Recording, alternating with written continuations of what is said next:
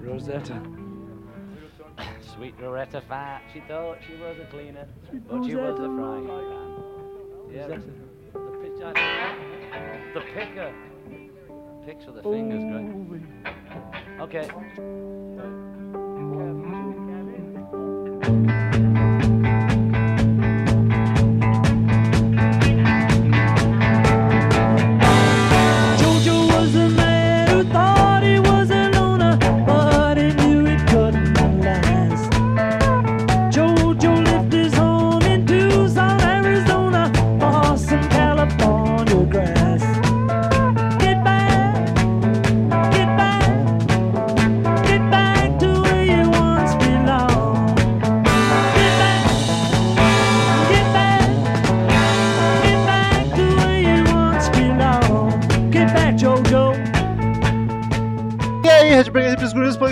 Pessoas de merda que escutam essa bagaça. Eu sou o Romental, está começando agora mais um episódio do podcast de Crazy Metal Mind. Tenho aqui Daniel Ezerhard. Ó, podia ser Daniel, mas é Ezerhard. Estou aqui, meu. Estou aqui porque eu tenho muito conhecimento. Eu acho que eu não me pra apresentei, mas eu sou o Romo Metal. É, o Rômulo. também temos o Rômulo. Vocês não sabem, mas o Rômulo está aqui. Patrícia Giovanetti tá aqui também. É, com vocês, os anfitriões da noite, os Rolling Stones. Ah, eu gostei. Paty, vamos aproveitar já balar de cara. Hoje a gente vai falar de uma de um documentário, de uma série. Tu tá aqui porque é convidada de um podcast de cinema. Exatamente. Hoje eu tô aqui como crítica de cinema, até porque falo de cinema em outros dois podcasts, tá? É o Sábado 14, que é um podcast que fala de cinema de, de terror, suspense, que desgraçam a cabeça e principalmente tubarão nos últimos tempos. E no Podrinhos, hoje Podrinhos, tá? Que tem cinema lá também. Podem ir lá, tem episódio de Jurassic Park e Esqueceram de Mim. Sessão da tarde é com a gente mesmo. Olha aí. E temos aqui Get Back, Daniel Ribeiro. Seja muito bem-vindo novamente. Eu vou, vou voltar parafraseando o grande profeta Paul McCartney que disse: Vocês já imaginaram daqui a 50 anos as pessoas comentando: Cara, será que os Beatles se separaram porque a Yoko tava sentada em cima da caixa de som? Será Com que o- certeza, sim. Será que o. CMM acabou porque o, o Romo tava metendo a mão no- na CPU pra acabar com chiado? Eu não aguento mais bracinho aqui pra cima. Queridos ouvintes, alguns recados rápidos. Primeiro e mais importante, nem o Daniel sabe, ah, tá acabando com as... É, eu, eu, foi exatamente o que eu ia dizer. Era exatamente isso. Crazy Metal Mais está pela primeira vez em 10 anos entrando de férias. Não teremos episódio nas próximas duas semanas. Natal e Ano Eu estou- Novo, 10 eu- anos, pelo amor de fiquei Deus. chocado. Fiquei chocado. Me dá essa folga, gente. Dois últimos anos de pandemia. Não vai ter no Natal e no Ano Novo. Janeiro já começa com a gente aí, pela primeira vez. Não, janeiro ainda não. Não O necessariamente. que, que eu vou fazer semana que vem, Rom? A gente não vai. Não, nós não teremos episódio dia 27 e dia 3 de janeiro. A gente só Ah, é volta que- só dia 10 de janeiro. Ih, rapaz, Exatamente, aqui o dia 13 é o primeiro, né? Tá certo que ele sai na segunda. Natal esqueci que tem. sai na segunda. Esse é o último Esse é episódio o de último. 2021. Um. É, É, 21. isso é. aí. Que vagabundagem. Enfim, ja- janeiro também. Quer editar, Daniel? sozinho, Nós Daniel. um episódio, Daniel. Tu quer editar e largar? Se eu, se, eu, se eu tivesse habilidades pra isso, eu faria com prazer. Enfim, e então, queridos ouvintes, eu tô um pouco nervoso com isso, porque é a primeira vez em 10 anos que, que a gente vai fazer isso. Por favor, não esqueçam da gente, não nos abandone, não abandone Padrim, PicPay e Orelo. Por favor, que a gente precisa de vocês. Senão não volta. Se você sair, a gente nem volta em janeiro. Então, dê essa força no Padrim, padrim.com.br barra Crazy Metal Mind ou Crazy Metal Mind no PicPay. Só precisar que Crazy Metal Mind no aplicativo PicPay. Ou, melhor ainda, na Orelo. Orelo é um aplicativo de podcast que tu pode ouvir qualquer podcast por lá e lá tu pode também contribuir conosco. A gente prefere que tu contribua por lá e se tu ouvir por lá, não puder contribuir, mas só de ouvir tu já tá dando uma força pra gente, porque é a primeira plataforma onde a gente recebe por reprodução, então estará nos ajudando muito. Por favor, não nos abandone nas próximas duas Vamos, semanas. eu não sei o que eu vou fazer semana que vem, sem depois eu vou estar na praia, daí eu vou Tem saber o que fazer. Dois filhos pra Mas criar. a- semana que vem eu vou pensar de noite, vou estar aqui, puxa, o que, que eu vou, vou ter que te chamar pra gente ficar conversando no Meet, Romulo. Eu, eu te, dou, te dou umas coisas pra fazer. Enfim, Não, eu vou- vamos- ah, ele não quer conversar comigo, vocês viram isso? Tá cancelado o churrasco, viu? Eu Romulo? tenho, eu tenho umas postagens pra tu fazer, se tu quiser, pode largar Eu não, eu não quero postar, eu só, eu só quero me divertir, eu só quero conversar, ó, live maroto, vamos fazer isso aí, vamos meter uma live. né? Queridos ouvintes, estamos aí pra falar de Beatles mais uma vez, mas dessa vez de um documentário. É a primeira vez que a gente grava de um documentário, já temos episódios de filmes, mas o documentário é a primeira. E é uma série documental, porque são três episódios. Bater um papo sobre esse documentário maravilhoso que tomou de assalto as redes sociais nos últimos meses. É só É o que verdade. se fala. Tá um Não se hype, fala de outra, só se fala de outra coisa. tá um hype absurdo que é o Get Back de Peter Jackson.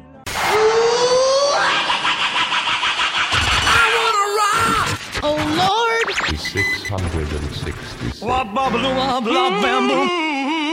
Crazy Metal Mind.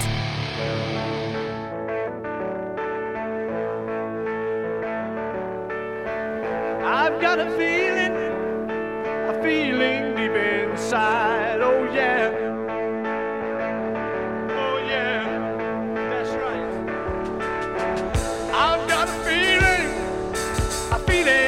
Can't hide. Oh no, no.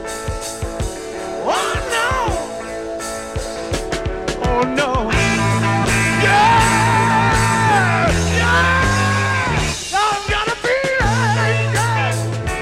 Tá na Disney. Plus. Exatamente, é um documentário que saiu na Disney Plus. Ele tem quase 8 Boa. horas de duração, são três episódios bem longos, é comprido. Mas eu vou dizer, tu não precisa ser fã de Beatles pra gostar, não. Eu adoraria que tivesse um documentário desses de todas as bandas. Eu assistiria até das bandas que eu não gosto, porque é muito divertido. Mas o que eu quero saber primeiro é do Ribeiro, que é o fãzão, é o Beatlemaníaco aqui. Ribeiro, tu gosta de Beatles há mil anos. Tu conhece a história de trás pra Desde que eu frente, nasci. Já ouviu todos os discos, já leu um milhão de livros, biografia, documentário, aquela antologia de 10 horas, tenho certeza que já assistiu também. Tinha novidade pra ti aqui? Eu sei que é Tinha legal, novidade demais, cara. é inevitável que vai ser legal, porque tu vai estar vendo os caras compor, mas tinha Sim, novidade mesmo, sim. que, informações que tu não sabia? Sim, ó, eu vou te falar. É, o que eu conhecia dessa, dessas filmagens do, do Michael é, Lindsay Hogg era uma fita que meu pai tinha, que a gente assistia nos anos 90, que era o documentário original, o documentário Lady B, né? Que ele foi lançado Chegou a sair, na então. época, né? As gravações. É, as grava... isso, as gravações foram desse documentário, né? Então, assim, o que eu conhecia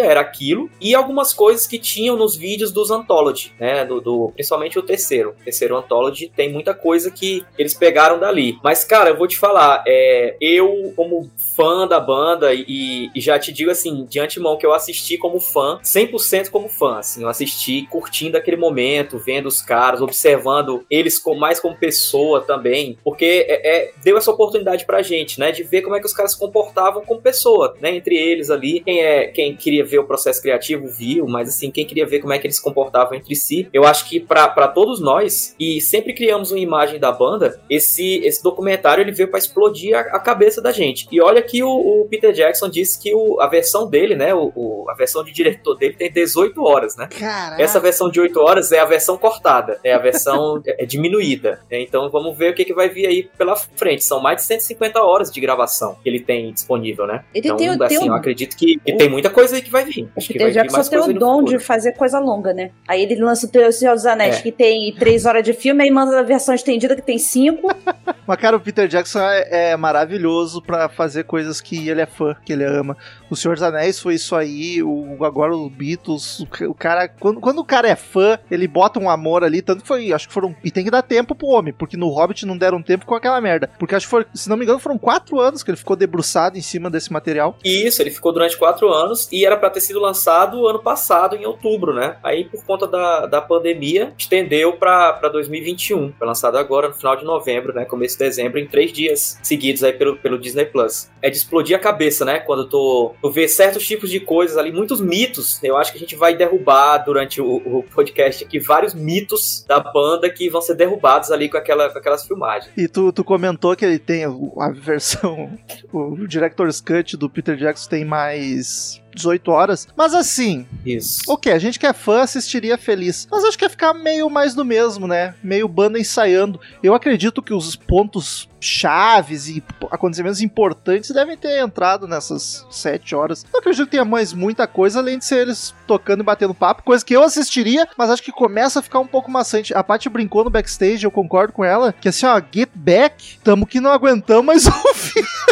De tanto que toca. Não dá, cara. Se, se, Com eu, eu, certeza. eu falei com o Romulo, você tava no último episódio, já na, no- na hora do show ali. Aí eu falei com o Romulo, Romulo, me diz que não vai tocar Get Back mais em nenhum momento, além desse aqui, que não vai mostrar mais eles ensaiando, tentando que, to- melhorar alguma coisa, pelo amor de Deus, porque eu não aguento mais, cara.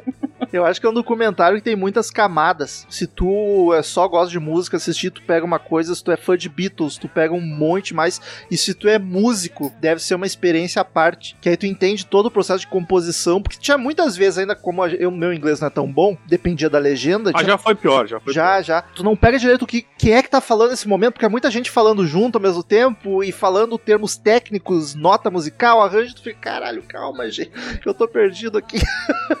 Mas, É, Romulo, eu- tu, tu concorda comigo que, que para quem não é músico, né, pra, pra o leigo como, como eu, por exemplo, nós, é, acho que eu, Menos eu e o Daniel, né, que menos o Daniel. É, eu, só um pouquinho, eu vim aqui como músico. Daniel é a nossa estrela.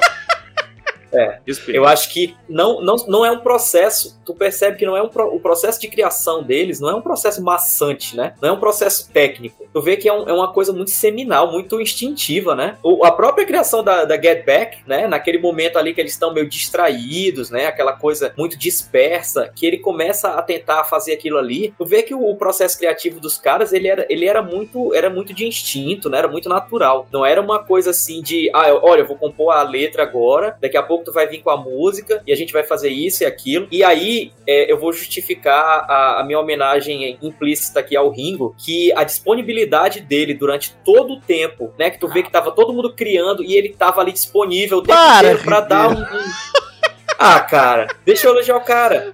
Ele tava o tempo todo ali disponível, os caras criando e tal, pra, pra, pra dar um beat, pra dar um ritmo, aquilo que os caras estavam criando, e rapidamente tu via a coisa tomando forma, né? Então, assim, no meio de tudo, tu, tu percebia assim, o, o- assim, o George teve aqueles momentos dele que a gente vai falar, o Paul talvez teve os momentos dele, o John tava também naquela, mas o Ringo, eu acho que ele deu um. um- ele tá- dos quatro, ele era o que tava mais equilibrado é, é, emocionalmente ali no, na, naquele momento. Eu acho, eu acho que o, O, o, o na verdade, ele era muito do esperto. Porque, assim, era uma guerra de ego do caralho ali. Tava rolando briga pra tudo quanto é lado. Um querendo que funcionasse da forma de cada um. Não tinha um, tipo assim, pô, vou ceder pra você. Era um negócio assim, eu quero fazer desse jeito, eu também quero fazer desse jeito. Aí o Ringo falou assim, eu vou ficar aqui quietinho, sentado no meu banco, só aqui apreciando isso tudo. A hora que precisarem de mim, eu vou lá fazer, vou ganhar meu dinheiro e tá tudo certo. Porque, cara, ele só ia se estressar com isso. Ainda mais eu falar assim, porra, cala a boca que você é o baterista, sabe?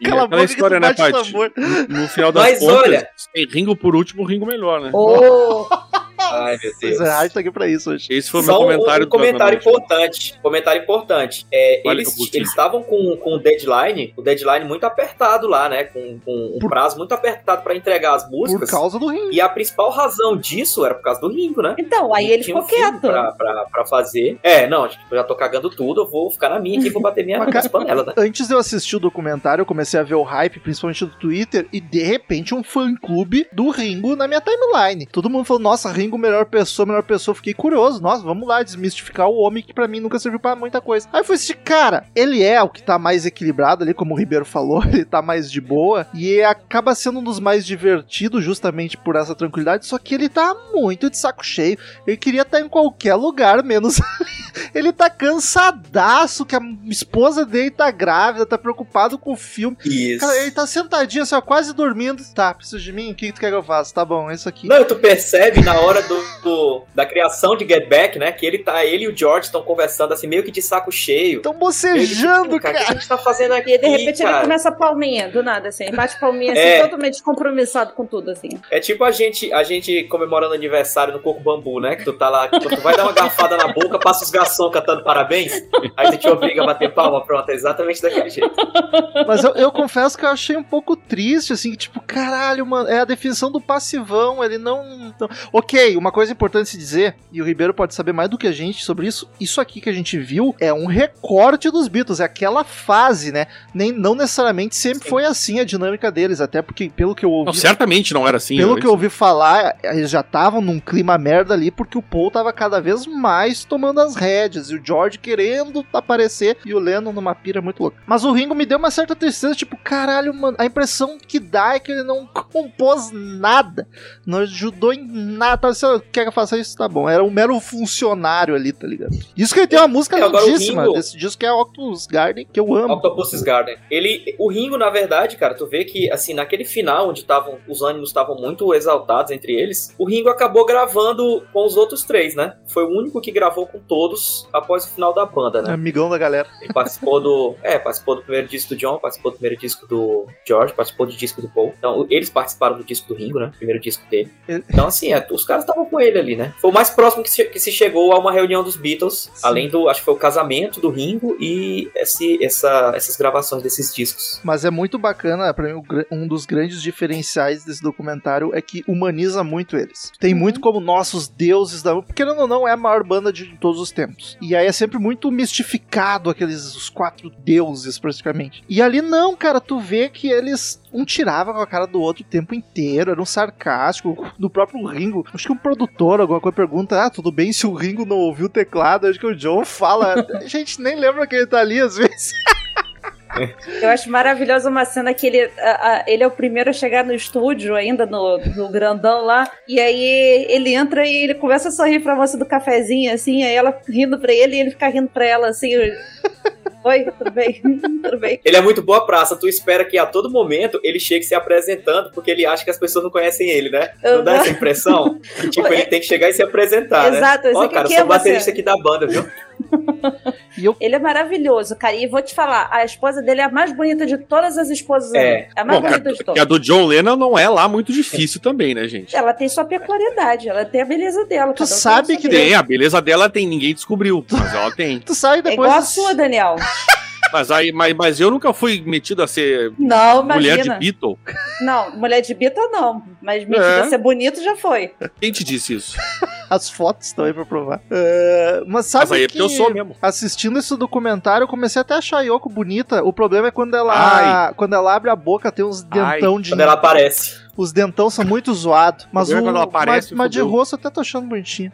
Ah, tu, Romulo tá- é. é, eu tu tava falando. Aí tu Romulo, lembra, Romulo, daquela foto dela de costas com o John pelada. Aí passa a tua imagem na mesma hora. Não, eu prefiro ela diferente, falar bem a verdade. Mas você tava falando negócio de mostrar é, eles mais humanizados. A minha relação com Beatles é quase zero. Assim, eu comecei a, a gostar um pouco mais de Beatles pelo, pelo próprio CMM, pelo Ribeiro, pela, pela Gabi, que era nossa coleguinha lá do. nossa amiga lá do grupo, que também é muito fã. E aí eu fui ouvindo algumas coisas, fui gostando. E eu vi o documentário por pura curiosidade e justamente por aquilo que você falou, né? Gostar de ver coisas de música e tal. E, cara, eu terminei o documentário querendo conhecer mais do, do- da banda, assim, ouvir mais coisas, conhecer mais músicas além das que eu já conheço e tal. Eu achei muito maneiro como mostra exatamente, você consegue pegar, cara, a- o tipo de personalidade de cada um e o que que aquelas personalidades estão levando de problema um pro outro. Porque, por exemplo, o, o Paul, ele é o, a- o cara mais criativo da banda, assim, não, não, não adianta. O cara, ele quer fazer acontecer, ele quer botar pra frente. Ele, vamos, gente, ele virou até um coach ali na. Ou é só porque do- ele é chato mesmo, né? ele tava sendo chato. né? Mas ele chega a Eu, ser chato, eu- eu- porque eu ele- considero alguém tem que pra- fazer andar.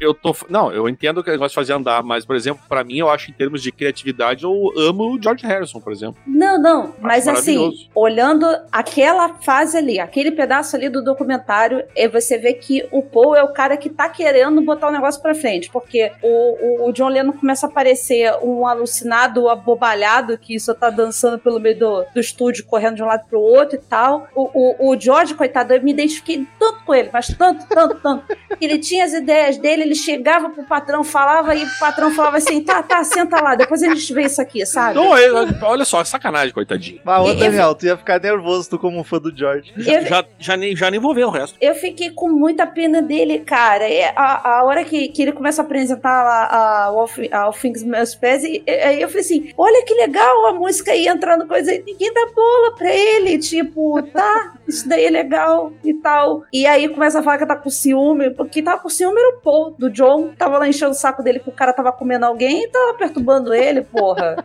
Então eu achei muito legal essa parte de mostrar realmente ali a, a- as interações de um com o outro e ver o que que tava é, punhetando um ao outro, assim, o que que tava enchendo o saco um do outro no negócio, E tu sabe? vê que é umas coisas besta, tá ligado? É o Paul com ciúme do amigo dele que tá com a namorada nova e tá muito na dele.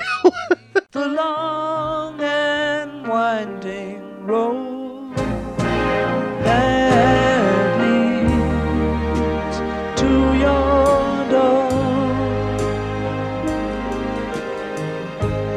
will never disappear.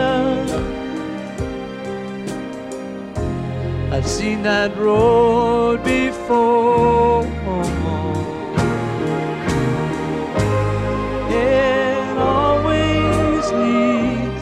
Olha só, uma coisa que eu vim falar aqui nesse podcast é: a Yoko Ono é uma injustiçada, tá? Ela foi vítima de fake news do Paul McCartney, tá? O Paul chegou lá e falou assim: imagina se igual o Ribeiro falou que se o Beatles acabar porque ela sentar não sei o que lá, aí isso ficou lá, telefone sem fio, ó. Foi Yoko que sentou no negócio, acabou com a banda, tal. Tá vendo? E, E, cara, outra coisa em relação a ela, Paty, só, só complementando aí que tu tá falando dela, ela também, a impressão que dá e a certeza que se tem é que ela tava ali a convite do John. Não era ela que queria ficar enchendo Eu a porra acho do que era saco. quase uma imposição. Sempre. ele Nem é boy abusivo, cara. Exatamente. Ele não, Ele ele não é batia na outra ela. mulher lá, então tá tudo certo. Não é ela não só fosse, ela ele que ia tava bater ali. nela. Tu observa que no começo do, no começo do, do documentário aparecem os Hare Krishna lá, também Sim. convidados do George. Entendeu? E tem uma Todo mundo galera leva a mulher, o. George leva o Hare Krishna, cara. É, o George levou dois Hare Krishna lá. Inclusive, O o, o. John faz uma piadinha com eles, é, uma, uma, uma tiradinha é, é, com eles de uma fala do, do Hard Day's Night. É, tipo, quem são esses velhos aí e tal, que tem no filme Hard Day's Night, o John faz no comecinho. Quem é bitomaníaco vai pegar essa, essa frasezinha dele. Então, assim, ela, no, eu, eu, quando eu comecei a assistir, eu imaginei o seguinte, eu digo, cara, nós vamos ver ela enchendo o saco pra cacete, os caras tentando produzir sem conseguir, por culpa dela. E, na verdade, não é. O, o Paul se mostrou tipo um Cristiano Ronaldo, Uhum. um cara obcecado em, Ronaldo é em gerar um resultado ali naquele negócio, né? O John tava muito mais focado no relacionamento dele, mas eu- ele não chegou a comprometer. Não. E eu acho que o George, na hora que ele decidiu sair, além de do- dele estar de saco cheio, dele estar explodido de criatividade, cheio de coisa pra fazer, eu acho que ele, ele, ele sentiu que ele perdeu o terceiro lugar ali da banda. E que era o John primeiro, o Paul segundo era ele, é, virou o Paul primeiro, o John segundo, e a Yoko depois do John. Então, assim, é, o pessoal ouvia a Yoko, tu via que a Yoko tava de saco cheio, cara. Os caras fazendo música, música assim, Ela lendo jornal clássico. enorme. Ela ela o de jornal. saco cheio. Ela não queria estar ali, meu. Sabe, ela Não. tava, tipo, olhando as correspondências dela que chegaram do correio, cara. E, e caras na criando, unha. assim, criando, criando A fazendo merda- história. A merda de, É. não ter um, de não ter um smartphone na época, né? Ela podia estar jogando ali. Cara, mas- sério, sério mesmo, dá, dá uma pena dela, porque assim, é, é, tu vê que é, ela não é bem-vinda ali, pela, principalmente pelo Paul, que tá cheio de ciúme dela, ao mesmo tempo que se ela sai dali, o, o John já tava catando ela no estúdio, ela saía dele assim, e aí ele começava já a olhar pra ela assim e tal, E e é, assim, cara, a mulher não pode nem mijar, que é o cara tá indo é atrás, entendeu? assustador, porque não é o fato dela estar no estúdio, ela tá sentadinha do, Do lado, lado. cara. Do lado. E é óbvio que é bizarro. O cara, todo mundo tem um amigo, não tão nesse nível, mas começa a namorar e começa a querer empurrar a mina em tudo que é lugar. Ô, Romulo, já teve isso na banda. A, É. gente, ia- a, gente, a gente viajava pra fazer show e o, o, o, o maluco levava a mina junto. Tipo, era, a gente um dia disse assim, gente, não pode mais levar ninguém, tá? Todo mundo tem esse Acabou. cara que passa do limite. Só que ali, cara, fica constrangedor por isso. E aí eu fico surpreso do Ribeiro não saber, porque então, até pros Beatlemaníacos isso não era claro. Mano, na moral, o mundo deve desculpas pra Yoko Ono, cara. Deve. Não deve, não. 100%, Uma mulher, que- cara. uma mulher que faz aqueles vocal que ela fez no Rock and Roll Circus lá, não Ah, merece mas daí é outra ninguém. coisa, é outra Mas isso aí É, mas eu outra não me coisa que botaram ela não, pra fazer. não. É des- outra coisa desculpa que pela ela. culpa do fim dos Beatles, cara. Porque, mano, Mas ela tu nunca não achei que foi ela culpada. Tu não sabe até onde o John fazia aquela imposição, entendeu? De levá-la, de levá-la pro, pro Rock and Roll Circus, de levar pro, pros ensaios, pra, pra gravação do documentário. Então a culpa dela é Até de o- não assim, ter pra- personalidade. Pra, colocar ela dentro de discos da banda. Então, tu não sabe, a- a- eu acho que a imposição muito maior era dele ali, e esse documentário deixa isso muito mais claro. O que me deixa Eu- feliz o porque eu- clima eu não fica ruim por causa dela. Não. Os caras até John- discutem sobre isso, né? Eles conversam sobre isso e tal. E não é uma coisa assim que eles dizem, não, que o clima tá uma merda por causa dela. Claro que a presença de, um, de uma quinta pessoa ali no meio daquela roda, eles fazem uma roda, né, Uhum. pra, pra ensaiar. A presença de uma pessoa, de outra pessoa ali é incômoda. Como se- é incômoda uma presença, tu tá na, na tua dinâmica familiar e entra uma, uma visita na tua casa que passa mais tempo, ela te incomoda também. E a visita Mas ela não também vai tá ser no- incomodada. Fica incomodada, mas ela não vai ser a razão da tua separação, entendeu? Porque a Então, assim, Dona dizer Linda foi Porque Dona Linda estava lá branca e loira lá sentada na, na coisa, palpitando sobre onde ia ser o show, tirando foto o tempo todo, falando andando pra e pra cá, ainda levou criança Não, pro e- estúdio e, ninguém falou nada. A lenda a participa criança absurdo. Heather, né? Criança tem que Não, manter e, e no o, o- o próprio Paul, o próprio Paul queria é, trocar o empresário da banda, né? E o empresário da banda que ele queria colocar era o pai da Linda. né? Aí. Então, assim, o, a- o nepotismo tava existindo de todas as partes, né? Primeiro, quando tu falou o negócio da, da saída do, do, do George, é uma coisa que eu achei legal, que até então o, o John, pra mim, tava parecendo extremamente é, abobalhado, como eu já falei, assim. E, e essa coisa dele atrás. Por exemplo, o, o, o George lá na hora que ele tava compondo a I'm Mine, lá ele dançando com a Yoko na frente do George. Um pingo de respeito zero, assim, pelo cara tentando compor a música. Aquela valsa é. maravilhosa. E aí, aí a hora que ele sai, tem uma parte do lá da, da, da série lá que mostra um diálogo dele com o Paul, com o John entre o Paul, que eles já tinham ido na casa do George pra conversar, voltaram com negativa. E ali a conversa mais sincera que eu achei do documentário inteiro. E eu achei aquilo de uma, de uma, uma sensibilidade do, do John falando assim: cara, a gente tá errado com ele. A, a quem tem culpa nessa história aqui somos nós. Nós dois temos culpa com ele, porque a gente não tá ouvindo ele, porque a gente não tá dando espaço pra ele. Então, assim, o cara não era um idiota completo de não saber que, porra, o, o, o outro integrante da banda tava passando por uma situação de, porra, de. Cara, eu só queria ser ouvido, sabe? Eu só queria um pouquinho de atenção e um pouquinho de carinho também. E, Paty, tu não achou. Essa conversa que tu tá falando é aquela que os caras gravaram escondidos Isso, com uma na câmera no, no jarro Isso. dentro do refeitório, né? Aham. da flor no refeitório. Tu não acha aquela, aquele tom daquela conversa não parece uma conversa de terapia de casal? Parece. Tipo, o cara vai falando assim, ele, é, não parece? Ele fala assim, é, ó, eu não quero te ofender, eu sei que tu, tu tá fazendo melhor pra banda, mas a, A gente tem é que tua, entender que, assim, ó, agora tu é o chefe, cara. É, O John falando pro Paul, né? Uhum. Agora tu é o chefe. Tu que tá mandando na gente. Aí o Paul fala, não, não sou eu. Por durante muito tempo foi você. Aí o John diz, é, mas agora não sou mais eu, agora Uhum. é você. Então isso é uma discussão, mas assim, com muito respeito, com muita, assim, eu acho que aquela relação entre eles já tava tão desgastada, né? Eles já sabiam que aquilo ia acontecer alguma coisa. Eles disseram, não, cara, nós já perdemos o George. Vamos tentar dialogar aqui de uma forma respeitosa nós dois, pra gente também não se perder nós dois, porque Uhum. antes disso o Ringo já tinha saído da banda, né? O Ringo saiu da banda durante a gravação do álbum branco. O, o Ringo saiu, depois o George sai, então eles dois tinham que se manter como pilares daquilo ali. O John tava muito mais focado no, no relacionamento dele e, e também a- o processo criativo do John tinha mudado bastante, né? O Paul cresceu muito como músico, né? Da, da, da metade dos anos 60 pra frente. O Paul é uma Então, máquina, cara. é, o Paul é uma máquina. uma máquina. O cara era uma máquina de fazer música. Então ele cresceu muito. E foi reconhecido, né? Foi respeitado isso. Tu percebe que, que é uma coisa impressionante. Do- da gravação do Rubber Soul, que foi o outro disco que eles tiveram um deadline apertado pra entregar também. Pra gravação desse documentário, eles passaram menos de três anos, cara. Então, Ah. assim, eles parece, você olha pros caras, você olha pra eles como pessoas, né? Olha pra capa do Rubber Soul e olha pra eles nesse documentário. Parece que passaram 20 anos. Ô, meu, isso, isso né? A foi algo maturidade que... deles como pessoa Isso foi, né, foi a maturidade dele como músicos e, e fisicamente, né? Fisicamente os caras estavam, vê que eles estavam assim muito mais envelhecidos, né? Isso foi algo que me incomodou. Saber que naquele documentário o George Harrison tinha 25 anos. O tinha acho que 26, 27, o John e o Ringo tinham 28. Tipo, caralho, estão tudo com menos de 30, as caras de, de homem velho já. Mas maluco, é, era massa de Malboro a cada dois O segundos. George tava na capinha da gaita. É, é legal que o, o- a, a introdução da série fala assim: aqui contém palavrão, não sei o que lá, não sei o que lá, e cigarros.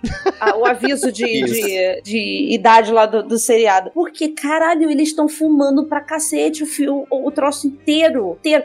Tem hora que o cara tá tocando guitarra com cigarro no, no- no- nos dedinhos aqui, ó. Fumando aqui, ó. slat. Mas esse, esse negócio da Disney até tem, né, que Foi o primeiro filme da Disney que contei palavrões. Aí. Conseguiram É, o, abrir essa o exceção. Peter né? Jackson pediu, né, autorização pra colocar os palavrões, porque não tinha como tirar, né, cara? Sim, caras se expressando ali, né? E o. o- E é interessante as roupas, né? Falando do George, as roupas do George são sensacionais, né, cara? Eu vou confessar que o que mais tem estilo ali é o Ringo. O Ringo, inclusive, pegou o casaco da mulher, pra, porque ia chover, pegou aquele casacão vermelho, bonito. Então, assim, o Ringo é o mais estiloso, tá? Falando já de estilo e de beleza, Paul McCartney estava de parabéns nesse ano, porque puta que pariu. Cada vez Ou que ele barba. passava a mão no cabelo, me dava arrepiado. Porque aquele cabelo sedoso. O de barba é um absurdo. E, e outra, É, ele tava homem mesmo. bochechudo tem que usar barba, porque esconde a cara de bebê, né? Que é a bochecha Entendi, dele. Paty, entendi bem, vou deixar crescer. É, é uma indireta, Daniel. Mas a minha tá branca, Vale- daí fica vale pra mim complicado. Vai também, ficar gato grisalho, Daniel. Eu já te falei isso. Ah, Me mas é. Daniel. Por que, que você acha que o Robo tá aí também botando a, a, a barbinha dele aí, ó? Tá A vendo? minha, a minha não vai da bochecha, é triste. Mas não o tapa, né? Não tapa as bochechas. o Paul tava bonito, cara, na- nessa época. Tava, tava arrumadinho ele. Inclusive, eu acho estranho que eu sempre li que essa fase, a composição deles era um clima pesado, as gravações foram difíceis. E tu sabe que olhando é bacana tu ver que não, não era tanto assim. Tinha os momentos ruins, principalmente naquela primeira parte daquele estúdio grande, e que lindo, inclusive, aquilo. Mas Sim. tu via, via ele se divertindo, cara. E até as partes pesadas É eram um umas dos- discussões tranquilas comparado com outras bandas, cara, de sair tapa na cara. Era muito tranquilo. É um dos mitos, né, que a gente vai derruba. A gente derruba esse mito. O primeiro, de que o clima entre a banda estava insustentável, eles estavam se odiando e que eles estavam fazendo aquilo ali porque eles tinham obrigação com a gravadora e tu percebe que não era aquilo ali. Tu vê questão de saco Principalmente quando cheio. eles saem daquele. É, isso é normal. De saco Mas cheio da banda, mas eles são brother, né? E eles vão para pro estúdio da Apple, cara, eles mudam completamente, assim, o processo deles Mudou. de criar, o convívio entre eles, né? A chegada do. do... Oh, meu Deus, qual é o nome dele? Billy Preston. do tecladista, do Billy Preston, a chegada do Billy Preston dá uma quebrada naquele clima, né? Entre eles lá, então muda, cara, muda muita coisa. Muita coisa desse, desses documentários a gente via, né? Pelo, pelos Anthology, ou, ou próprio, a própria fita do, do Larry B antiga, né? Mas você percebe a mudança quando eles mudam do, do estúdio, você percebe que eles não estavam, esse clima horrível, você percebe que o processo criativo, eles não estavam no, no, num deserto de ideias, assim, eles estavam criando muito, cara. A quantidade de coisa que eles criam ali. O George tinha pô, os caras em, 100 em três no semanas, os caras fizeram o álbum do Larry B inteiro e metade do Abbey Road em três semanas, 21 dias, cara, que foi o tempo da gravação. Então, Eu assim, é, é muita coisa pra se criar em três semanas. E três semanas que o George saiu, né? Em três semanas que os caras estavam perdendo foco várias vezes, três semanas que os caras mudaram de estúdio, em três semanas que eles tinham que decidir como é que ia ser o filme, né? E eles iam ter que fazer o onde, show? onde ia ser a locação, o que, que eles iam fazer e tal, o show, né? O que, que eles iam fazer e tudo. Então, assim, tinha muita coisa acontecendo ali. Os caras não estavam, né? Eles não foram pra, pra. não alugaram um sítio e foram compor. Os caras fizeram uma coisa diferente, né? E muita coisa em três semanas pra se derrubar o mito. A gente já derrubou o mito da Yoko, já derrubou o mito do processo criativo que tava um deserto de ideias e derrubou o mito que os caras estavam se odiando, né? Então, assim, tem muita coisa que, que dá pra perceber. E, e se falava muito antes desse documentário do ódio entre o John e o Paul, né? Se falava muito que eles já não se toleravam mais, que era a imagem que todo mundo tinha, né? Que os caras não se aguentavam, que eles não, não, não conseguiam conviver. E o que se mostra ali é exatamente o contrário. Pelo menos na minha, na minha percepção, de dois caras que se reconhecem como dois titãs, assim, do, do- da criação da música e se respeitam pra cacete, assim. Eles se, se respeitam muito é, da, da forma deles, brincam muito entre eles, né? Tem uma, uma passagem legal que o Paul tá querendo falar algumas coisas sérias e o John fica respondendo ele com letras de música, né? Dos Beatles, Uhum. fica respondendo só com letras de música. É muito legal essa, essa brinca, essa- essas piadas internas entre eles, né? Tem uma hora que o Paul tá no piano tocando e o Ringo chega, senta do lado dele, eles começam a tocar juntos. Eu acho que esse, esse processo aí já dá uma quebrada naquela ideia de que a banda tava se odiando, que o fim dos Beatles era inevitável. Eu acho que o que, o que a gente chega na- numa conclusão de que o que fez os, os caras terminarem mesmo foi porque, assim, cara, os quatro caras estavam com, com muita coisa criada, com muita coisa pra fazer e estavam querendo seguir caminhos diferentes. Não tem nada a ver com eles como pessoas, eu acho, no final das contas. Tem mais a ver com eles como músicos, achando que, assim, eles como banda, talvez eles não pudessem suprir essa, essa necessidade que eles tinham de mostrar a obra. Então eles disseram, não, cara, vamos cada um pro seu canto aqui, vamos fazer o nosso negócio. E eu, inclusive, eu acho que, que se não fosse a morte do John, em algum momento esses caras iriam voltar pra criar juntos, porque eles se gostavam muito. Eles sentiam muito a, a falta do outro. Tu percebe muito isso nos anos 70. Eles estavam de boaça ali, tu vê. Até foi uma das coisas que me surpreendi o quão, apesar do deadline curto deles, o quanto eles brincavam. E não só de fazer uma piada ou outra, mas de vez em quando tu via eles começar a cantar uma música, tocar uma música cantando de zoeira, mudando a voz, fazendo um monte de pataquada. Às vezes, acho que pra desestressar, ia o Paul pra bateria, o John Lennon começava só a fazer barulho, a Yoko começava a gemer no microfone. Eles tiravam os tempos só pra vamos extravasar aqui e falar bobagem. Eu não, não esperava isso. Tocando várias músicas, vários clásicos, assim, músicas antigas, né? Sim. Eles tocaram de outros artistas, próprias músicas deles, né? Eles brincavam ali tocando músicas antigas deles, né? Eles. Assim, o clima tava muito bom, cara. A, a saída do George era iminente, né? Era iminente aquilo ali, tu percebe no começo, né? Aquela, aquela passagem dele falando com o Paul, eles conversando e, e o George fala assim, cara, eu vou tocar, eu toco o que tu quiser. E manda, assim, se tu não quiser que eu toque nada, eu não toco nada. Se tu quiser que eu fique aqui, eu vou embora. Então isso aí ficou, ficou clássico nos anos 90, quando saiu o Anthology, 95 para 96 por aí, e tem essa passagem, né? Tem exatamente essa passagem. Então foi uma coisa assim que, que ficou, foi muito clássica à época, né? Todo mundo comentava. E essa, essa fala do George foi muito emblemática, né? Tipo, se tu não quiser que eu fique, eu não fico. Se tu quiser que eu toque, eu não toco. Mas tu que manda. Então, assim, o que tu mandar eu fazer, eu vou fazer. né? Então, tu percebe aquele, aquele momento ali, por muito tempo, simbolizou o que foi essa gravação e que foi esse documentário, que foi quebrado agora, que a gente tá vendo ele com, com, com contexto, né? Tudo com contexto, e vê que, que se quebrou. Aquele foi um momento de, de. que acontece com todo mundo, né? Um momento de jogar, jogar tudo pra cima e que depois o cara volta, o cara pensa e o cara volta. Eu acho que é é mais uma questão do tipo assim, eu- eu quero participar também, entendeu? Eu quero fazer parte disso aqui, porque tem essas brincadeiras todas e tal, mas tu vê que em vários momentos o Paul pare, a- a- a- aparenta estar incomodado com o negócio não tá andando, sabe? Total. Porque eles estavam com prazo lá pro. Porque até então ia ser o negócio da, do show na TV, né? E eu, eu concordo com o Romulo, na hora que eles mudam lá pro, pro estúdio da Apple lá, a, a- a- o clima muda de um jeito que até o processo criativo deles fica mais dinâmico, as coisas fluem muito melhor. Por quê? Porque eles já tinham cancelado o prazo da TV, né? Não tinha mais o negócio da, da TV pra fazer. Eles tinham até um prazo ainda, mas só que ganharam mais um tempinho pra poder compor mais coisa e começaram a se divertir um pouco mais. Então eu acho que terminar o negócio lado da, que eles iam se apresentar na TV e tal, deu uma ajuda pra eles no sentido de, porra, ganhar uma folga aqui, porque eles estavam extremamente se pressionando com tudo. E o Paul pressionado em pressionar todo mundo, né? Porque ele queria fazer o carro andar. Eu preciso fazer andar e tal. Eu preciso. eu- é, ele, fala, ele fala assim: é, eu quero estar aqui com todo mundo e todo mundo participando, sabe? Ele queria que todo mundo participasse. Eu acho que o Paul tava frustrado, inclusive, Isso. porque ele, primeiro, ele é uma máquina de composição. Eu acho, apesar do George Harrison ser mais virtuoso, eu acho o Paul o melhor músico ali. Ele tocava de tudo. E aí tá o John com a cabeça no relacionamento dele e até o cu de heroína também, principalmente no começo. O, o George já meio que desistiu de tentar se impor ali. Tanto que ele fala no final, cara, acho que é pro Ringo que ele tá falando, é pro John. Num no finalzinho do último episódio, ah, eu vou. Acho que podia ter minha carreira solo também, né?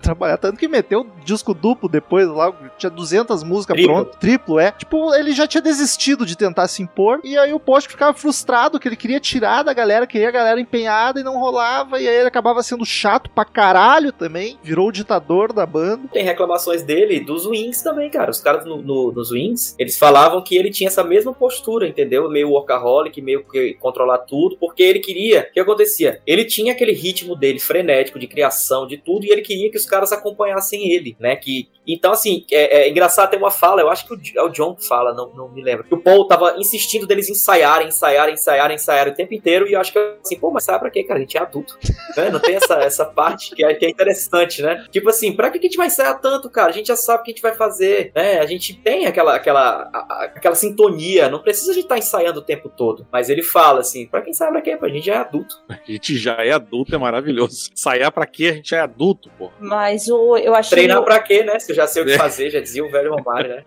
Mas eu achei sensacional. Tava até conversando hoje com o Cautiolari, que a gente tava falando, o, o quanto esse documentário trouxe pra gente a sensação de, cara, não é fácil fazer o que eles fazem, apesar de todo o processo criativo do, do Paul, de às vezes tu tá ali, o pessoal conversando e ele tá tirando Larry B no piano ali sozinho, ali, os primeiros acordes de Larry B do nada ali, assim, tan, tan, tan, tan, tan, e pá, acabou. É, no- no- é- é só um negócio que tá passando na cabeça dele ali naquele momento, sabe? Mas ao, ao mesmo tempo, essas inserções dele do nada de tirar coisas que a gente sabe o que, que é, né? Que as músicas são conhecidas pra gente. Isso chega a dar uma agonia, porque tu sabe a letra que eles estão procurando. Você dá vontade E de é- gritar. Aí não, eles, eles trocam os versos, eles, eles trocam os versos de lugar, né? Loreta Martin, é Martin o sobrenome. California Grass. Aí eles ficam jogando os versos pra frente e pra trás, você fica agoniado, fica querendo dizer, pô, cara, pelo amor de Deus, ajeita esse negócio. Na E ao, sorte. ao mesmo tempo que, que tu vê que, cara, dá- suava, o pessoal suava pra fazer a música. Então, é, é, corrobora com a minha posição de que eu tenho uma coisa que eu detesto que as pessoas façam, que é chamar alguma coisa de merda. Por mais que você não goste, de chamar de merda. Porque, cara, olha o quanto os caras estavam suando pra fazer uma letra de música ali naquele momento, que hoje é um baita clássico de alguma coisa, todo mundo sabe cantar, se botar no estádio tocando, vai o- o- todo mundo gritar o- o verso e tal. Então, eu achei isso muito foda, porque mostra pra gente que não é só. Tu, tu não compõe a música sentado só no vaso, sabe? Tu tá sentado no vaso cagando, vai compor a música aqui é rapidinho. Ah, tem Mas- sim vários exemplos, mas, porra, Inspiração ali não, não. cai do céu, né? Os caras de suar pra cara. tirar a música. Eu vou, eu vou dizer uma coisa pra vocês, pra, correndo o risco de deixar o, o episódio muito datado, mas ontem, né? Ontem eu tava vendo uma entrevista do Cuca, treinador do, do Atlético Mineiro, pro Caralho, Pedrinho. pra onde a gente vai? E ele falou o seguinte: ele falou, cara, às vezes a gente tá vivendo um momento, a gente, às vezes, a gente tá, tá criando a história, né? Tá, tá, tá criando momentos eternos, e a gente não sabe que a gente tá vivendo aquilo ali. Então, assim, hoje eu tô, hoje eu tô, tô criando história aqui, né? Sendo campeão pelo, pelo Galo, novamente, tá, eu tô criando história aqui, mas assim, sem aquela sensação da dimensão do que eu tô fazendo. A gente Então, nunca tem essa que dimensão, ou aí tá. Não A tem a gente nunca tem. dimensão, né? Quando tu faz O- qualquer o- coisa, o- por mais genial que seja, cara, tu nunca tem noção do quão foda Não tem é noção. onde tu tá lá, entendeu? É, e eu acho que pra E- tudo isso, eu guardo. aquilo, tu não tem aquela peneira, né? Tu não sabe assim, não, essa vai passar o ouro, vai passar por aqui e a areia vai ficar aqui. Tu não sabe. Tu não, Não, sabia não se, tem por como. exemplo, a criação de Get Back, de It Be, daquelas coisas todas que os caras estão fazendo naquela hora, se aquilo ia virar o que virou hoje, né? Sim. É muito interessante isso. Tan- Eles não, Não, levam tão a sério, né? Tanto que Eles, os tá. não levam a sério. Tanto que estão o, o, o George e o Ringo bocejando, o Paul brincando no baixo, e aí aparece a legenda, o que tá prestes a emergir é o próximo single dos Beats. Ah, chega a arrepiar, tá ligado? É muito Essas os, partes são muito os fodas. caras quase dormindo, tipo, de boa. e é por isso, Isso que me lembra um até, pouco o Crazy Metal Mind, guardado as devidas proporções. né? é por isso que até tu entende a, a Yoko Ono, tipo, o tédio dela ali. Cara, tu tá vendo os Beatles compor, só que, cara, pra ela não, mano. Ela tava ali todo dia, só é o marido dela, tipo, foda-se. Horror. Falando merda, fazendo É. bobagem no estúdio. O que que ela. Ela vai pensar, não, isso aqui vai ser a coisa mais foda do mundo. Sei lá. Eu queimando pauta hoje com o Romulo, eu falei assim, da, da, da filhinha da Linda que entrou no estúdio e tal, e aí ela, ela no meio da. Tomar brincando. conta. O, o Ringo maravilhoso brincando com a criança, assim, mais um ponto pro Ringo dele ser um cara foda, porque ele brinca com crianças, então, sensacional. Tava pra ser pai, né? E aí, é, tu vê ela, ela, ela balbuciando It Be, ali no- na hora que eles estão cantando. Tá, eu falei assim, Romulo, essa criança viu It Be nascer a ele. Ela nem lembra dessa porra. Devia ter o quê? 3, 4 Nem anos ali.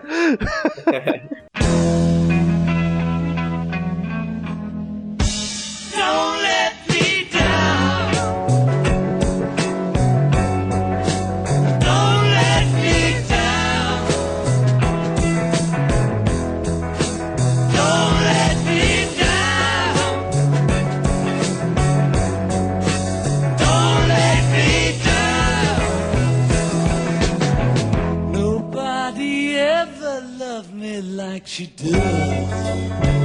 Eu achei tão legal que essa segunda parte, esse último episódio, pra mim foi o primeiro e o último foram melhores. O segundo foi um negócio muito arrastado, assim, foi um negócio muito chato. Que Muito banda ensaiando, né? É, é, me deu uma agonia, e aí foi o que eu falei, assim. Aí, nesse momento, pra mim que não sou tão fã, ficar escutando ali aquilo, me- mesma coisa o tempo todo, já tava me tirando já assim, cara, não sei nem se eu quero ver o último episódio. Mas o, o último episódio mostra uma mudança, assim, absurda, absurda de água pro vinho do clima entre eles todos. Apesar de não estar ruim antes, mas agora tava com menos pressão de tudo, a ponto de ter criança no estúdio brincando, pegando o instrumento do outro e tal. O instrumento mesmo, a bateria, o baixo. Mesmo. Mas eu achei muito legal o último episódio por isso, que aí mostrou que tava todo mundo ali afim de fazer o negócio, sabe? Mais do que nunca. Eu não sei o que, que, é, o que, que é em cada episódio, por como são longos, eu assisti como se fosse, sei lá, uns oito episódios e fui picotando eles. Mas o Ribeiro até já comentou, assim, on passant, esse momento que pra mim é o momento mais bonito do documentário inteiro, que é quando chega Billy Preston no estúdio, que ele chega pra dar um oi. Pá, sou amigo do George, eu tô aqui em Londres, vou dar um oi pros, pros, pros rapazes que estão compondo. E aí, ah, vamos fazer um som. Cara, quando ele senta naquele piano e começa a tocar, tu vê que a fisionomia dos quatro Beatles muda. Eles começam a O olho sorrir. arregala. Eles ficam felizes, tá ligado? E muda um clima porque tu tem um cara novo ali que tá agregando e que é uma simpatia absurda, que tá, tá até deslumbrado. Tá, eu E- toco, vamos lá, rindo e fumando. E tempo mega fã, né, cara? Sim, e Billy tocando Preston era muito. muito fã dos Beatles, né? Ele era muito fã dos Beatles. Ele, ele, ele dizia que toda vez ele pedia pros caras tocaram a te- tocarem a Taste of Honey, ele era fã da banda. É uma coisa legal que tu vê que os quatro caras ali, eles gravam sozinhos, né? Não tem mais ninguém É. ajudando eles. Então, assim, todo mundo tinha que saber tocar a música de todo mundo, né? Todo mundo tocava junto, tocava certinho, não tinha músico de estúdio. Quando chega o Billy Preston, cara, parece que ele preenche é, uns espaços que estavam sendo deixados ali nas músicas, né? As músicas ficam mais robustas com a chegada dele, né? É porque é eles E- comentam. E, é uma coisa que Eles comentam e alguns o Paul momentos. reclama né? depois com, com o Phil Spector, né? Que é o editor da. da- que, o produtor da banda, né? O Phil Spector. O Paul não gostou da, da, da produção dele. Tanto que em 2003 ele lança o Let It Be Naked, né? Que é sem a produção do Phil Spector, só com eles quatro e o, o Billy Preston tocando juntos. Vocês acham que. Uma pergunta nada a ver, tá, gente? Mas eu, eu tô ouvindo um papo de vocês. Vocês acham que se Lennon não tivesse sido assassinado, haveriam, tipo, uma volta dos Beatles nos anos 80? Não sei se nos É. 80, mas em algum momento acho que sim. Vocês acham que rolou? Porque depois teve Eu o negócio do George, né? Que ficou doente e tal. Mas acho que eu, eu, É, eu George- pensando, eu acho que rolaria, né? O George morreu em 2001. George morreu em 2001, cara. Era, mas ele George tava maleixo 2001, antes, né? mais Ele- de 20 anos. mas ele teve um tempo mal Mas eles anos tocaram 80. juntos, né? Eles tocaram juntos. Os três se encontraram nos anos 90. É, não, eu digo, mas sem, sem Lennon. o, o Mas sem. Lennon não seria Beatles, né, Daniel? O que eu pergunto é Beatles, Não, meu, não voltando. seria jamais, jamais, nunca, nunca. Só pela Mas grana, acho, até eu brabo. até comentei antes. Eu acho Porra, que sim. Eu acho ia que ser sim. massa, Já, né? durante os anos 70, durante os anos 70, rolavam, rolavam muitos rumores. Né? E a- eles se encontravam. Cara, tem um documentário da, da VH1. Ele faz. Ele, ele cria uma história paralela de, de como seria o encontro do John e do Paul nos anos 70 pra tocar juntos num, num programa de TV lá na Inglaterra. Um, um sei, tipo um Johnny Castle desses da vida, um negócio desses da vida aí. Programa de TV na Inglaterra e esse, esse documentário da VH1 faz essa simulação, assim, uma coisa de como seria. Então os caras se encontram, sabe? Assim, o George e o Ringo promovem o encontro entre eles, aí o John e o Paul fazem as pazes, aí eles combinam de, de tocar, aí no dia que é pra rolar o show acontece algum contratempo, algum acidente, alguma coisa que um deles não pode ir. Cara, eu sei que esse documentário eu só vi uma vez, porque dá, dá uma bad do caralho na gente. Porque ele é tão real, ele é tão real que tu fica, tu te sente mal. Tu vê os caras juntos, cara, eles se encontram no apartamento de um dos dois. Tu vê assim que os caras tinham uma sintonia maravilhosa entre eles, né, nesse documentário. E tu vê que no final quase dá certo, né? Quase dá certo. É uma história que pode ter acontecido. Ela pode ter acontecido nos anos 70, né? Os caras se encontraram lá. É, eu até penso pra Só mais depois, acho que anos, que 70, eles- anos 70 tava Eles fresco estavam ainda. dando né? aquele tempo, né? Eles É, estavam dando aquele. O processo criativo deles nos anos 70 tava surreal, cara. Os caras estavam lançando disso todo ano. Mas eu acho que na, na virada pro, pros anos 80, eu acho que invariavelmente iria chegar esse momento. Talvez, sei lá, por exemplo, num Live Aid em 85. Sim, por sim. exemplo. Tipo, o Zeppelin fez Então, também aquele show lá, como é que é o. Tipo o Zeppelin fez, tipo o Pink Sim, Floyd né, fez 2000. no, no Live Aid, né, Sim. de 2004, eu acho, 2004. né? Sim. Aham. Eu acho que. 2005, né? É. Eu acho que seria muito possível, cara. Eu, eu, eu, não, não- eu não vejo os caras se odiando, tanto que eles participavam de discos um do outro. Mas mesmo que não tivesse se odiando, essa só questão da grana ia fazer voltar. É o Guns N' Roses voltou, botei Guns N' Roses aqui, gente, vou pegar uma cerveja. O- mas aí o o 80 também o Leandro já tinha morrido, não morreu? Não, O 80 é, é não- caso. Não, não é por ele isso. A, a-. É, a- a- a minha pergunta é caso não tivesse morrido, assim, tipo, Mas- tempo pela dezembro. frente, né? 8 de dezembro de 80. Então, o- uma coisa que, que eu fiquei um pouco espantada, e me expliquem até, ah, depois desse show no, no- lá no, no rooftop lá, não teve mais turnê de nada, eles não tocaram mais ao vivo, não, não rolou turnê dos Eles álbuns pararam de posteriores. tocar. Eles pararam de tocar, Paty, no, no- em 65 pra 66. Eles fizeram uma turnê em 66 e eles pararam de tocar ao vivo. E aí eles não o tocaram Abbey Road não teve 66 e turnê? 69. Não, o Abbey Road foi lançado, ele foi lançado em setembro de 69. Os Beatles acabaram em abril de 70 e o Lady B foi lançado em maio de 70. Quase, nem, Jesus, quase nenhum cara. disco teve turnê. Eles pararam de fazer show ao vivo. Eles pararam, eles fizeram turnê até até o, o- eles entre o Rubber Soul e o Revolver. Eles fizeram um turnê ainda. né? Tem até shows deles no Japão em 66 que são legais. Mas é, existe assim, se fala muito que assim eles não conseguiam ouvir o que eles estavam tocando porque o barulho era muito alto. Eles entraram numa fase de muito sintetizador, muita psicodelia, muita coisa agregada à música. Então já não dava mais, já não existia tecnologia naquela, naquela época para eles reproduzirem em shows. Uhum. Entendeu? Então, assim, eles optaram por não fazer mais aquilo e se concentrar no processo criativo. Tanto que os álbuns pós é, Rubber Soul, né, e o próprio Revolver são álbuns muito mais complexos musicalmente. E eles foram, eles chegaram no auge da complexidade e eles deram um passo atrás. Percebe que o Abbey Road e o Lady B já não são álbuns tão complexos, cheios de sintetizadores. Já são álbuns mais é, é, crus, né? São bem, bem mais crus, bem mais parecidos com o Rubber Soul, por exemplo, do que com o Sgt. Peppers. Por que, Pois que é, é. Por isso que esse, 67. esse show tava ia ser já o retorno dos Beatles pro palco, sabe? Ia ser mais um show ao vivo depois de é. três E só um anos. comentário, gente, que eu tô, eu tô, eu tô, eu tava esperando vocês falarem, vocês não falaram. Vocês não, não perceberam nenhuma, nenhuma similaridade entre o show que tava sendo planejado e o, o Pink Floyd? Não, Sim, eu fiz a- nada disso. Eu fiz a observação que eu falei que o, o, o, o cara que tava produzindo lá ele tinha que ter ido trabalhar com o Pink Floyd, porque. Tinha topado na hora, né? é, na, na hora, o cara tava querendo um negócio o, o, no, no, no deserto e tal, o lugar lá. Na Líbia, Sabralha, um em, em troço assim. Sabrata, É, Sabrata, Parecia um teatro um antigo, coliseu lá né? também e tal. Aí eu falei Pois assim, é. esse cara tinha que trabalhar com o Pink Floyd, porque os caras os caras falaram assim, não, cara, eu quero fazer aqui em Liverpool, aqui no, no pub, sabe? eu quero ir lá pro, pro, pro deserto fazer isso. Eu quero não, tocar dentro de um táxi. É. O McCartney agora toca dentro do táxi, Eh, né? Queriam fazer cruzeiro, fazer no navio, tocar no navio, tipo Roberto Tipo Carlos. Roberto Carlos. É muito bacana que lá, no, acho que no primeiro episódio ainda, quando eles estão pensando no show, o Paul sugere, mas se fosse num lugar público, os policiais, a polícia viesse tirasse a gente no meio e morre esse assunto ali. E- E e- no fim acontece por acaso, tá ligado? Não chega a tirar eles, Tu mano, sabe de onde que ele tirou? Sabe onde é que ele tirou essa ideia? Do- lugar público? um monte de pai. Em 68, 68, o Godard, né, o, o francês, acho que é francês, né, o É, Godard, francês. fez um show do Jefferson Airplane na rua, cara, também, e a polícia entrou e, e parou o show da banda, tipo, sim, menos de 10 minutos eles pararam, o Jefferson Airplane, que é outra banda muito, Muito boa dos anos 60, o, o Godard produziu esse show deles na rua e, e foi, acho que da- essa ideia dele veio disso aí também, né, cara, é muito legal a cara dele, né, quando a polícia entra, parece assim que ele tava esperando aquele momento, né, Ou ele faz tava careta. esperando, ele "Ô!" queria que- aquilo ali, finalmente, né, cara. Mas os caras propõem. Agora, só um comentário sobre Pink Floyd novamente. Tem outra ligação com Pink Floyd, além do- dos estúdios, né? Do estúdio Abbey Road, que eles, que eles compartilharam por um tempo. O Alan Parsons, que é o, o engenheiro de som, ele foi engenheiro de som do Pink Floyd depois, que ele saiu do. Quando os Beatles acabaram, ele foi engenheiro de som do Pink Floyd. E logo depois ele criou uma banda, né? Alan Parsons Project. Tem umas músicas muito legais. Fica a dica aí. O, né, voltando no negócio do show, eu acho engraçado as ideias dos caras. Ah, vamos fazer no hospital. Ah, vamos fazer no orfanato. Aquilo assim, que o cara falou assim, gente, é, é, a ideia de vocês não tá muito legal. não, eu não quero fazer no, no hospital.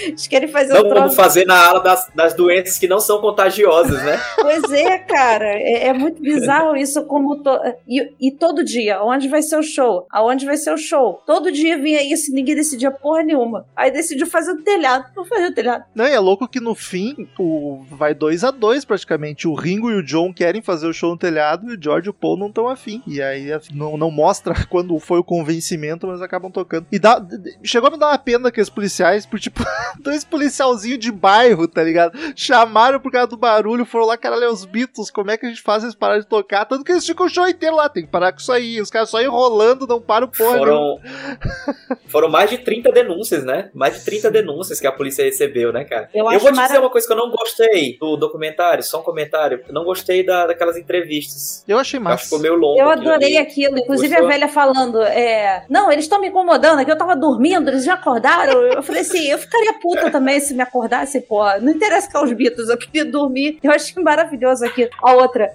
É, o, o cara, deixaria a sua filha namorar um Beatles? Ele, claro, eles têm dinheiro, eu deixo.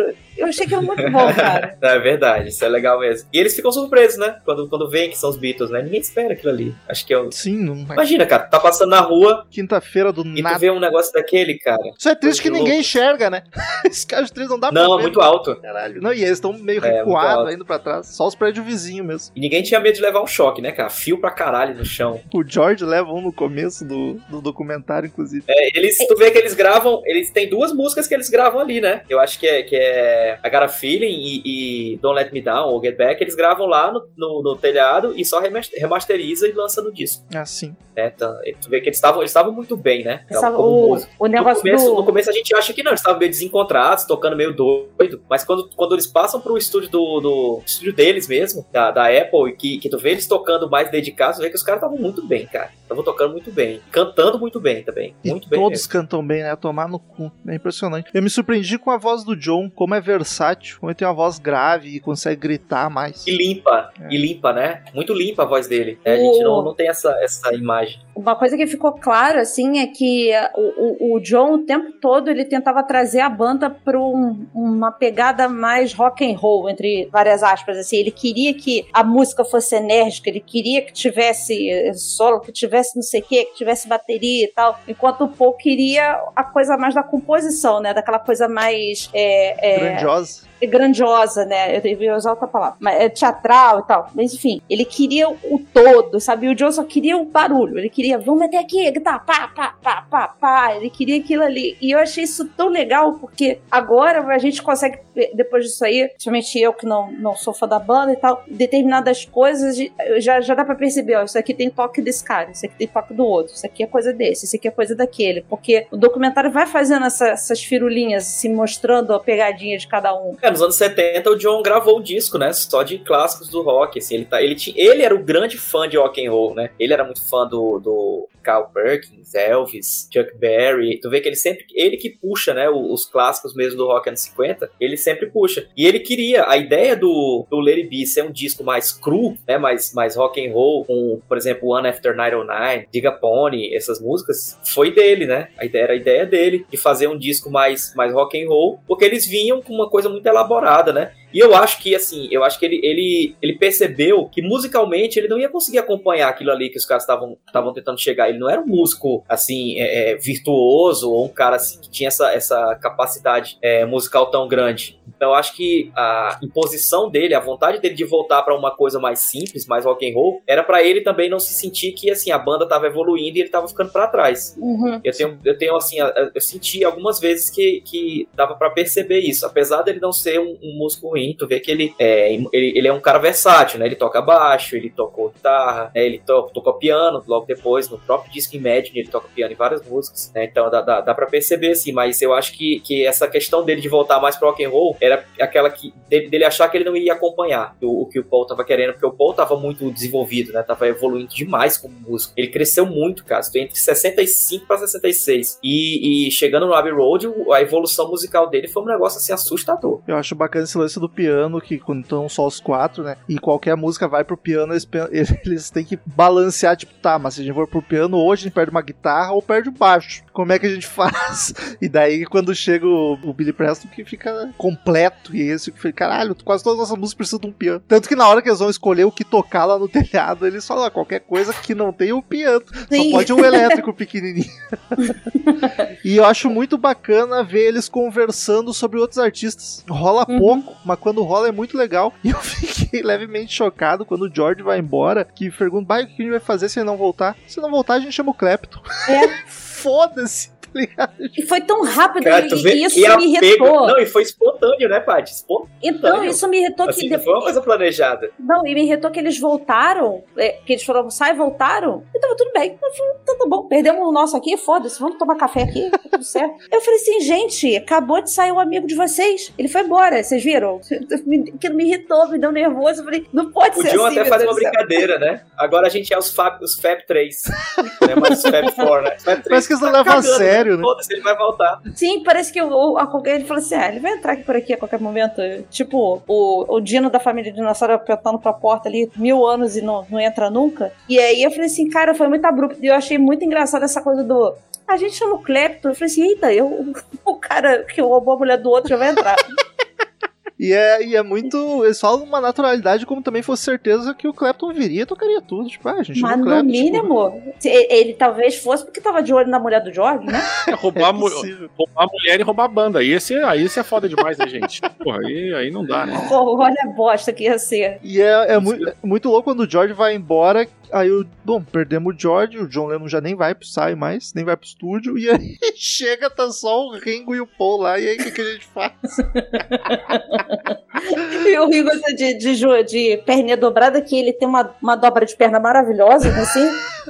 E lá, se, balançandinho, assim, e tal. E o Paul, Eu achei ele e o sensacional, Paul batendo cara. a cabeça pra salvar a banda e o Ringo só ali de boa. Vocês viram que o, o- um, dos, um dos biógrafos dos Beatles, que deve ter, deve ter escrito alguma coisa. é, não sei, cara. O tal do Philip Norman criticou pra caralho o filme, né? Não vi. Diz que falou mal da edição e o tom geral do trabalho ele disse que ele ignorou, eh, escondeu o vício e heroína do John e a isca. de- Eu não entendi o, o que quis dizer com a isca da Yoko Ono. O que seria a isca?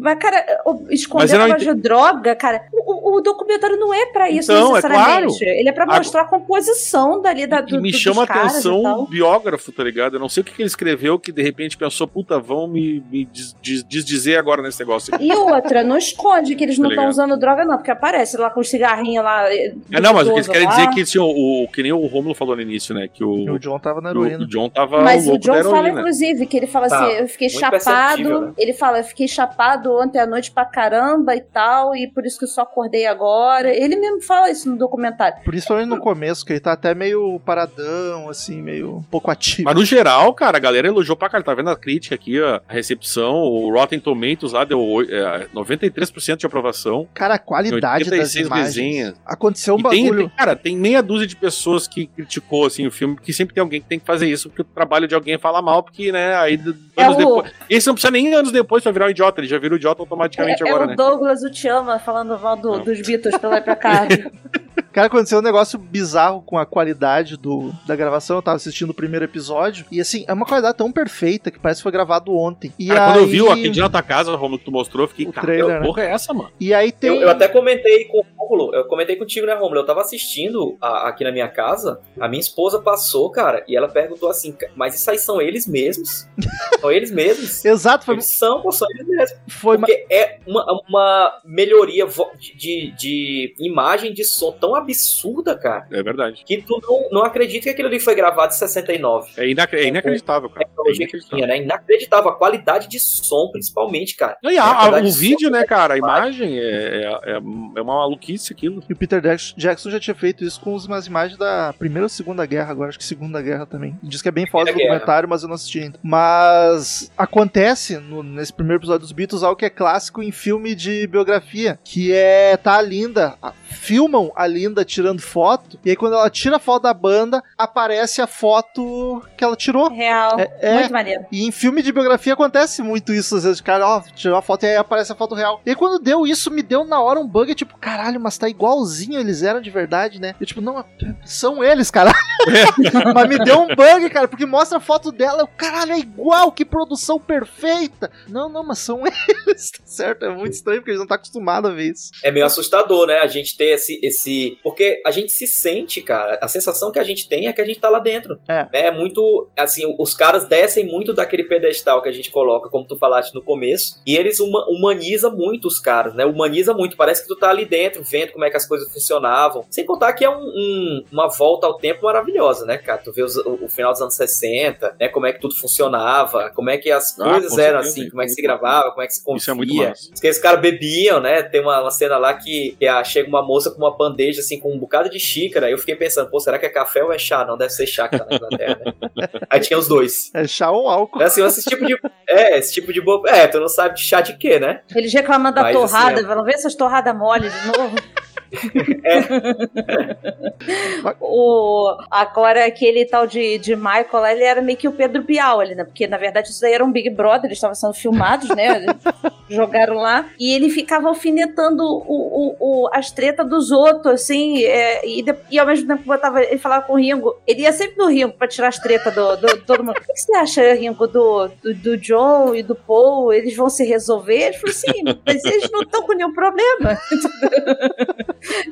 Então, assim, o cara ficava alfinetando pra catar o coisa. Você acha que o George vai voltar, Ringo? Tudo dele era no Ringo. Ele queria pegar o Ringo de qualquer jeito, assim, porque o Ringo era mais calmo. Se ele fala Ele várias vezes. mas sabe por quê? Porque o objetivo do, do documentário era retratar esse clima ruim no final da banda, né? Se tu assistir essa fita, essa fita do Lady B, que foi lançada na época, né? Eu deve, provavelmente deve ter no YouTube, eu não, não assisti mais, mas se tu assistir, ela é toda voltada pra isso aí, então tu tem aquela ideia de que os caras estavam se odiando, querendo se matar, que não ia rolar nada, porque tu não tinha contexto. O que o, o- Peter Jackson fez foi dar pra gente o quê? Contexto. Ele deu pra gente é, é, material, e o que eu acho mais legal, aí falando mesmo assim, como fã condicional da banda, é que eu acredito que se você tiver a paciência de assistir outras vezes, em outros momentos da, da tua vida, tu vai ter uma, uma, uma perspectiva completamente diferente do, do sentimento dos caras ali. Vai ter horas que tu vai te sentir mais é, é, simpática ou simpático ao George, vai ter horas que tu vai se sentir mais simpático, simpático ao Ringo, ao Paul, ao John, dependendo do que tu estiver vivendo aquilo ali. Se tu estiver apaixonado, tu vai olhar pro John e tu vai dizer, cara, é isso aí mesmo, cara. O cara tem que estar com a mulher dele mesmo. tá Comemorando o apaixonado, divórcio dela.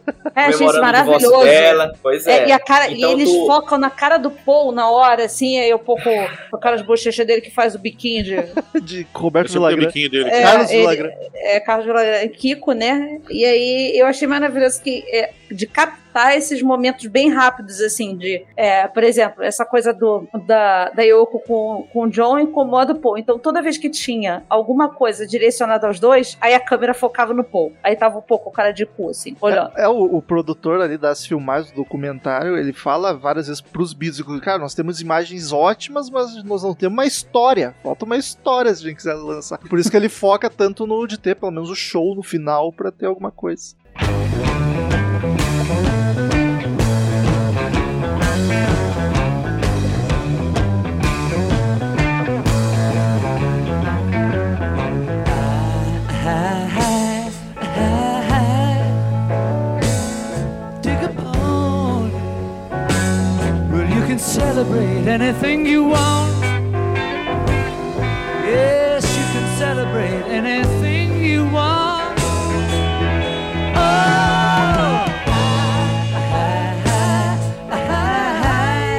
esse show ele tem por fora, existe um, um, um, DVD dele, alguma coisa assim, ou é a primeira vez que tem ele inteiro assim também no, no documentário? Vou ver no documentário. Já existe o, o, show? Alguém já viu o show desse jeito que apareceu no documentário? Não, isso é veio do documentário. O show, o show a gente a gente vê esse show na, nessa, nesse documentário Uller e Bill, o documentário original tem o show. Uhum. Ele não tem aquela íntegra que acho que são 40 e poucos minutos, né? De, de, 42 minutos. De, 42 minutos, pois é, não é, tem a íntegra editado do, dá uns 40 15, 20 né? Pois é, mas ele tem ele, ele é editado. Ele é editado, tu tem o, no, no Lady B, tu tem ele no Anthology também, uhum. algumas partes editadas. E tu tem ele no. Eu, eu, acho que, se eu não me engano, é o Rock Band. Ou, ou algum jogo desses de, de, de videogame. Tem Rock Band que do tem, né? O Rock Band dos Beatles tem, que é muito legal, cara. Muito legal. Mas o, o, show não é novidade, não.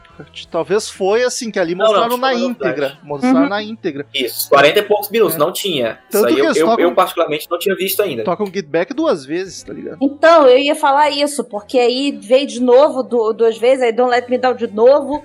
aí eu falei assim, então o negócio deve ser diferente, deve ser menor. E eu acho que, que ia ter mais música, né? Só pararam por causa da polícia, não é isso? Eu acho que não, porque a polícia eles ficaram mesmo? enrolando, eles não tinham muita coisa lá pra cima, porque eles não tinham muita música preparada, e aí não podias com piano, então já, já cortou várias. Eu acho que E é por o- aquilo ali mesmo. Uma coisa que eu tava falando assim, eu falei assim, o quão merda esse, esse policial deve se sentir hoje. Aí eu fiquei sabendo que ele deu uma entrevista falando que ele não se arrepende de nada.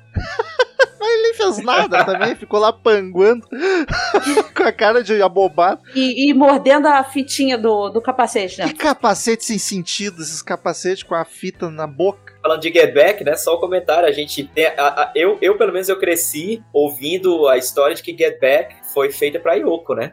Foi feita pra, pra Yoko voltar pra casa. Aí depois tu, tu vai ler e tal. Aí os, o pessoal, assim, é. Torna a coisa mais sofisticada, né? Fala que tinha um, um- um novo político lá que surgiu, que era supremacista branco, tal, que o pessoal tava querendo que ele fosse primeiro-ministro e que o Paul tinha feito essa música mais política, mandando o cara voltar e tal, porque ele não era bem-vindo é, no poder lá na Inglaterra e tal. Eu, eu fico com a versão da Yoko, é muito mais verdadeira. Inclusive, na hora que ele, que ele olha pra ela cantando, né? Eu tenho, eu tenho um, um, e-book que eu ganhei do, das letras do Paul, dele falando de cada letra que ele fez. E aí hoje eu tava lendo sobre a Get Back, e ele falando que a Get Back, na verdade, é- ela é uma música que ele, está, ele tava pensando no, no sentido dos Beatles voltarem a ser o que eram, assim, deles voltarem pra eles mesmos, assim, da- do que eles eram antes, que ele queria o, o Get Back deles, entendeu? Então que a música ela tinha mais esse significado pessoal de ele querer que o, o- voltasse lá aos adolescentes que se conheceram e tocavam com prazer a música e tal, do que qualquer outra coisa. Apesar da letra não fazer sentido nesse, na- nessa linha, mas que o Get Back pra ele funcionava como esse tipo de hino, que ele queria que os Beatles voltassem a ser o que eram antes. assim. Eu acho que o lance da Yoko foi mais um ataque de oportunidade. É. Você já tá ali cantando Get Back, tá aquela mina que tu É. não suporta, já, já vai pra ela mesmo. Falando, falando sobre essa questão de querer voltar, né? O, o, o George, não sei se vocês observaram, tem uma hora que o George fala de All Things Must Pass, e ele, ele meio que, que solta uma piadinha assim, tipo, isso aqui é tipo a gente. né? Não sei se vocês observaram, tem uma hora que ele fala, né? Que assim, vai passar, é tipo a gente. Ele já tava naquela sensação, né? Tem a hora do, do Two of Us também, do, do John, né? Essas, essas Ah. você- assim, pequenas, né? Pequenas insights, É, assim, a hora você que- percebe que os a caras hora estavam dando tudo como perdido, né? A hora que toca o, o pedacinho do, do- da Jealous Guy, assim, eu falei, eu falei assim, ué, essa música não era do, do, do John sozinho? E ele vai tocar ali, aí eu fiquei perdida. Aí depois eu vi que era outra, outra coisa e tal. Mas eu achava esses pontinhos muito legais, assim, do o pianinho ele tirando um, um negocinho, a guitarra tirava um riff, e você falava assim, ó, essa daí eu conheço também. Essa daí também eu conheço. Mas assim, pra eles não era música nenhuma. Nenhuma. E os caras não Não, estavam era. escrevendo o negócio, tava tirando da cabeça, tava vindo do cérebro ali na hora. Pá! É muito bom aqui. Para, para, para. procurando as palavras também pra ver o que, que encaixa. Tem uma hora que o, que o Paul toca uma música que ele fez nos anos 60 pro Peter Gordon. Um deles era namorado da. Era irmão da namorada do Paul na época, que se chama Woman. E ele canta lá. E, e tem uma banda brasileira chamada Sgt. Pepper's Band, que é uma banda mineira. Eles gravaram dois, dois discos, acho que nos anos começo dos anos 2000, só com, com músicas dos Beatles que não foram gravadas pelos Beatles. E essa música tá nesse disco. É uma sugestão legal aí pra quem gosta da banda, conhecer essa, essa banda Sgt. Pepper's Band. Tu acha no, no Google, eu não sei se tem em algum streaming, provavelmente deve ter. Mas eles são muito bons e eles tocam essa música Woman. E logo depois o Paul toca Sitting in the Back Seat of My Car, que é da, da carreira solo dele, né? Que também ele toca lá no meio e não entrou pra, como obra dos Beatles, acabou entrando como obra solo dele. Dentre várias outras, né? A gente vê muita coisa que eles já tinham produzido e acaba entrando como, como obra solo depois, não entra como o disco da banda, né? Os caras tinham O- muita música. E eu achei legal o, aquela parte que o Paul fala assim: a gente ainda não escreveu uma música pro Ringo, a gente tem que escrever uma música pro Ringo. E ele começa a fazer a musiquinha. pro- pro- Eu quero que a música do Ringo seja uma história. Ele vai contar uma história e tal. Eu, eu achei tão. Apesar de, porra, tenho que escrever uma música pro baterista, mas eu achei bonitinho que ele quisesse fazer parte do negócio. Vou botar ele aqui pra, pra cantar também, tadinho. Mas é, sem dúvida, um documentário que eu quero assistir de novo.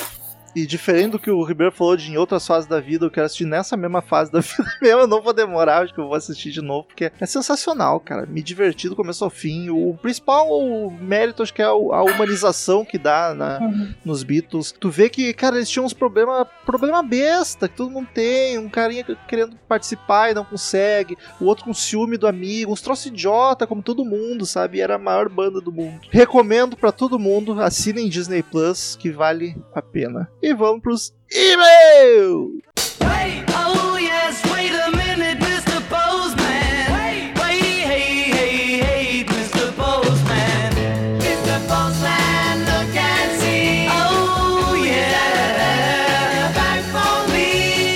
Então, queridos ouvintes, quem quiser mandar e-mail pra gente, clique em contato no menu do site ou mande e-mail direto para crazymetalmind, arroba crazymetalmind.com que a gente lê no ar no próximo episódio, que vai ser em janeiro do ano que vem. Olha que loucura, hein? Ficaremos duas semanas off e daí a gente volta. Siga nas redes sociais, arroba crazymetalmind, arroba Ezerhard, arroba Romulo Conze, arroba Pati Giovanetti, arroba Daniel Ribeiro Z, eu acho, não sei. Tá aí no, no post, tem as arrobas de todo mundo. Daniel, primeiro e-mail da semana. E anime da semana, que é do Lucas Assunção, episódio 544 CMM Festival. Esse rendeu. Salve, galera do CMM, curti demais o episódio, no meio dela me deu, dela, não dele, me deu vontade de montar meu line-up de todas as edições. Porém, assim como o um e-mail de um ouvinte por conta do pedido do Romulo para não enviar a lista, era melhor não fazer para não ter três horas de leitura do meu e-mail. Muito obrigado. Gostei da ideia de poucas atrações do evento, me baseando no festival Desert Trip, o único evento que aconteceu em 2016 com apenas seis artistas no calibre de The Who, Paul McCartney, Roger Waters, New Young, Bob Dylan e Brown.